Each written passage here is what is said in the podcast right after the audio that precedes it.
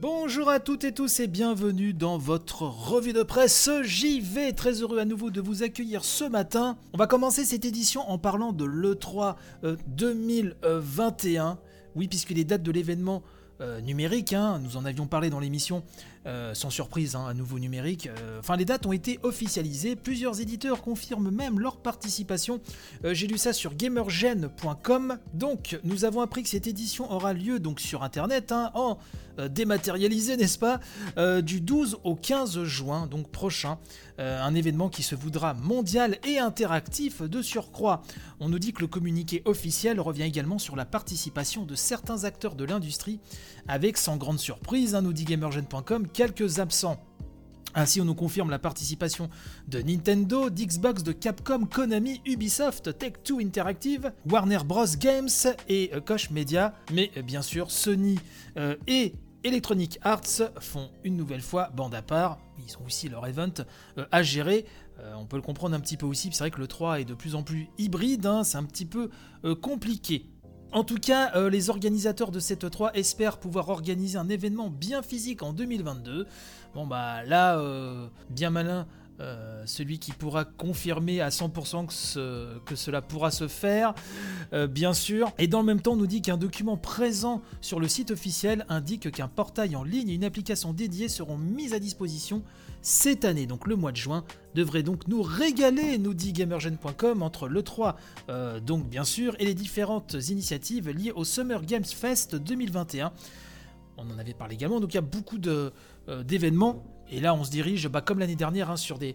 Euh, sur des événements qui vont vraiment couvrir de longues semaines comme ceci. Donc ça c'est un petit peu pour des nouvelles du côté de l'E3.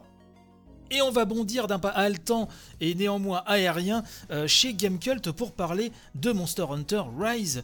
Et oui, qui a euh, franchi le cap des 5 millions, l'épisode Monster Hunter de la Switch, qui était assez attendu et euh, dont les retours, hein, que ce soit critiques et donc publics, sont assez dithyrambiques puisque donc un Monster Hunter Rise revendique 5 millions d'exemplaires distribués dans le monde, hein, nous dit Pouillot sur Gamecult, soit 1 million de plus ajouté en une semaine à son escarcelle, des chiffres qui euh, incluent les éditions physiques et les ventes en démat.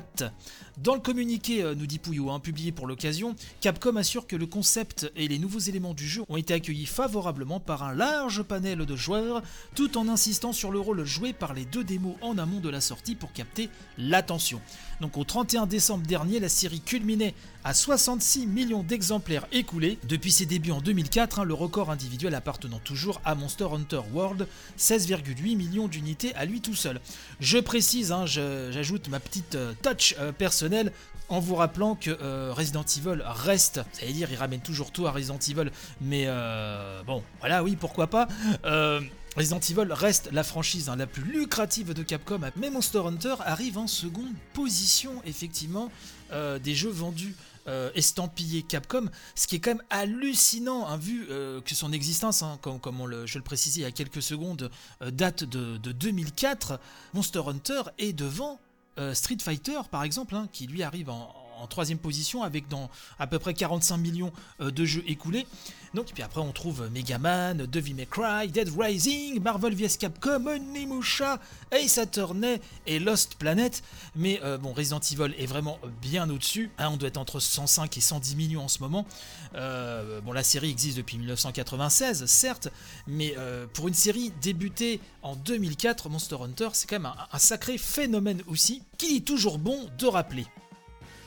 Voilà un petit peu ce que je voulais vous dire pour cette édition. J'espère qu'elle vous a plu. N'hésitez pas, bien sûr, à partager un max. Hein. Vous allez retrouver dans la description les liens euh, des news qui ont été évoqués.